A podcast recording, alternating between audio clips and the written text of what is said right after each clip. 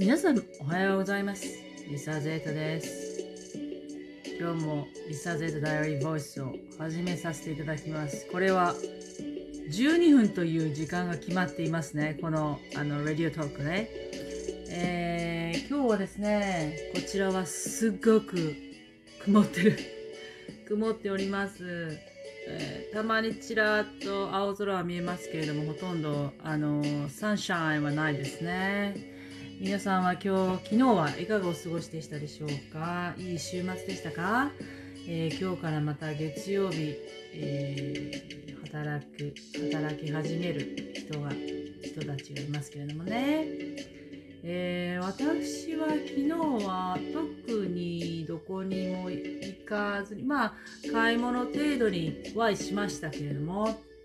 なんといっても、えー、ロックダウンが終わってレベル2になりましたからね。で、昨日はですね、あの、幸いにも余震等ございませんでしたので、え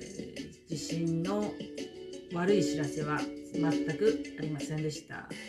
なのですがちょっとあのテレビでも言ってましたけれどもまだあのー、ほっとするのは早いとやっぱり余震がね起こる場合もあるのでということだったので、ま、もしかしたらまた起こね今日あたり起こるかもしれないですね。えー、さてですね、えー、早速質問の方に行きたいと思います。またえー、いくつか質問をご紹介させていただきたいと思います。ありがとうございます。えー、1つ目はね、とてもいい質問で、難しい質問なんですけれども、えー、ニュージーランドに暮らしてから、これまで一番の苦労は何でしたか？えー、っとですね、やはり、あのどんなに、えー言葉はねどんなにうまく喋れてもどんなにうまく話せてもネイティブにはなれないことですね。もうそれはねどういうことかって言ったら言葉だけじゃなくってやっぱりあの人によっては1週間もしこれすごい海外に行ったらよくわかると思うんですけど人によっては1週間もしくは3ヶ月の人もいますがあのどんなにそこの国の言葉を流暢に話せてもネイティブにはなれないっていうのはあのやっぱり小さい頃からここに生まれて育ったっていう歴史がないのでそういうなんか見えない壁はあります。その見えない壁っていうのはやっぱりその文化とか風習とかあとね一番これよく思うのは空気ですね。その時の空気。あの人付き合いが多くなればなるほど気づくと思うんですけれどもその時のこういう時の空気は日本ならこういうことをするんだけどっていう思考が全く通じません。気なんて言ったらいいのかな？目には見えないです。目には見えないしそのなんか形として現れるんじゃなくててその時の空気でですね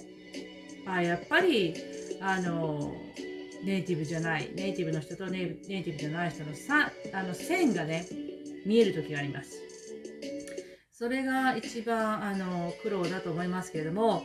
でもあの絶対やっぱりネイティブじゃない人はネイティブにはなれないのでもうもうなれないですよねなのでそのね解決方法って言ったらね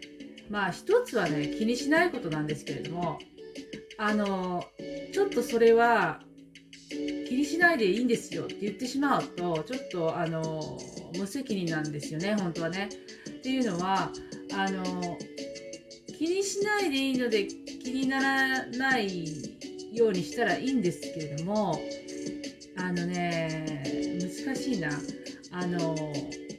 やっぱりそこそこその時の例えばね私が周りの友達がいますけれどもやっぱり周りの人たちって昔からもう生まれた時から周りですよねもちろん。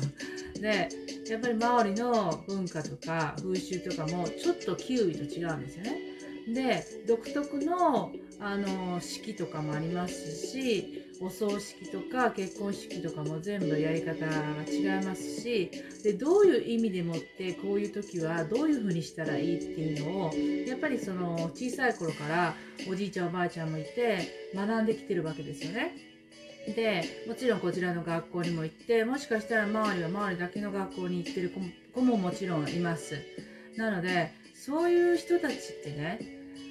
やっぱり私には絶対にわからない世界ですよね。もちろん学ぶことはできますけれども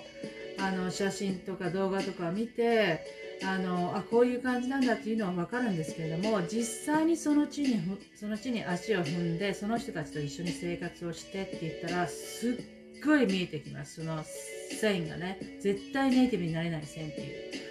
それがですねえー、いい時も悪い時もあります。ただもちろん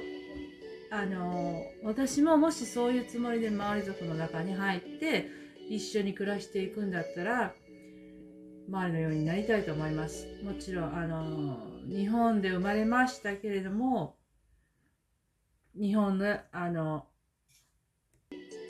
日本で生まれたからといって向こうは別に関係ないわけですよね。あこの子日本人だからこういうこうこういう文化を持ってこうこうこう風習があってあのこういうふうにするからねみんな気をつけてみたいにそういうふうにはならないですよね。なのでその、えー、ラインですね。ラインというか、まあ、見えない壁というかそれがただやっぱり長くなればなるほど人付き合いが多くなってなあのそういう機会が増えますので。そういう苦労はありました。はい。で、その中には日本人の人たちで、そういうのが嫌だから、もう海外に来て、日本人でグループを作って、日本人でこう、行動する。もう働くところも日本の会社で遊ぶ人も日本人っていう風にもう完璧に日本人ばかりの生活をしている人もいます。でやっぱりあの結婚して相手の人がこちらの人とかだったらやっぱり避けては通れない道ですのであのもちろん日本人とこうあのねいる機会を増え増え増えてもいいんですけれどもやっぱりあの結婚したり仕事が仕事先がキウイのがあの仕事会社だったりとかしたら、えーと、話は変わってきますね。はいなのでこれはももちろんニュージーランドに限らずやっぱりこの日本人だったら日本人の人が日本から出てアメリカなりアフリカなりヨーロッパなり行った時に必ずぶち当たる壁だと思います。で目には見えないので誰にもわからないんですよね。周りから見ても周りから見たら私はすごすごく普通で溶け込んでるように見えるんですけれども実際にはやっぱり見えない知らないことっていうのかな？で分かったとしても理解したとしてもやっぱり肌で感じてない空気で小さい頃からここにいなかったっていうことがあのあります。そういうことですね。多分この苦労はですね解決策はあんまりないんじゃないかなと思います。なのであの気にしないでいいんだよみたいにこう簡単に言ってしまえばそれは簡単なんですけれどもちょっと私はそれはうーん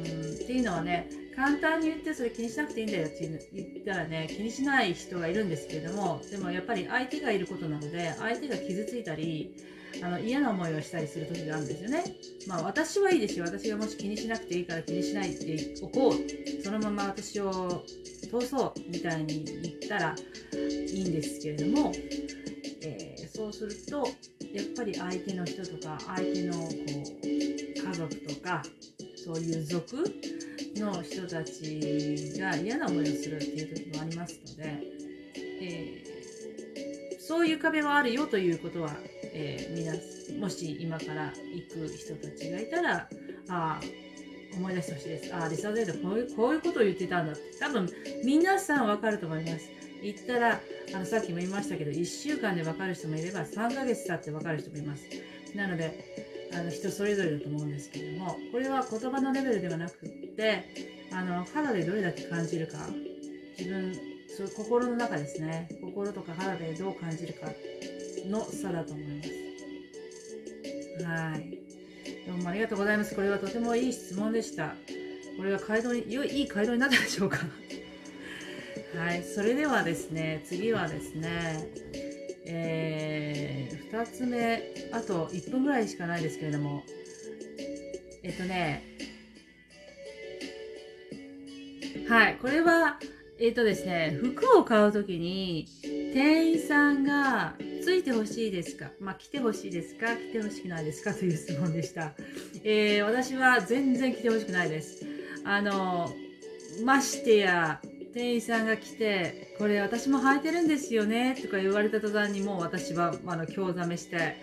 えーあなたが履いてるんだったら私はやめておきます。というふうになってしまうので、あの、できれば、あの、そうとしておいてほしいです。あの、こちらの人は結構サバサバしてて、あの、入ったら、はーいとか言いますけれども、それ以降は、あの、なんかあったら言ってっていう感じで、でそれだけです。あの、付きまとったり、私がどうのこうのとか、このサイズはどうのこうのっていう説明する人はあまりいません。なので、とてもショッピングがしやすいということでした。えー、ということで今日は月曜日、えー皆さんもいい一日をお過ごしください。また質問お待ちしています。ありがとうございます。Thank you for listening. See you tomorrow. Bye bye.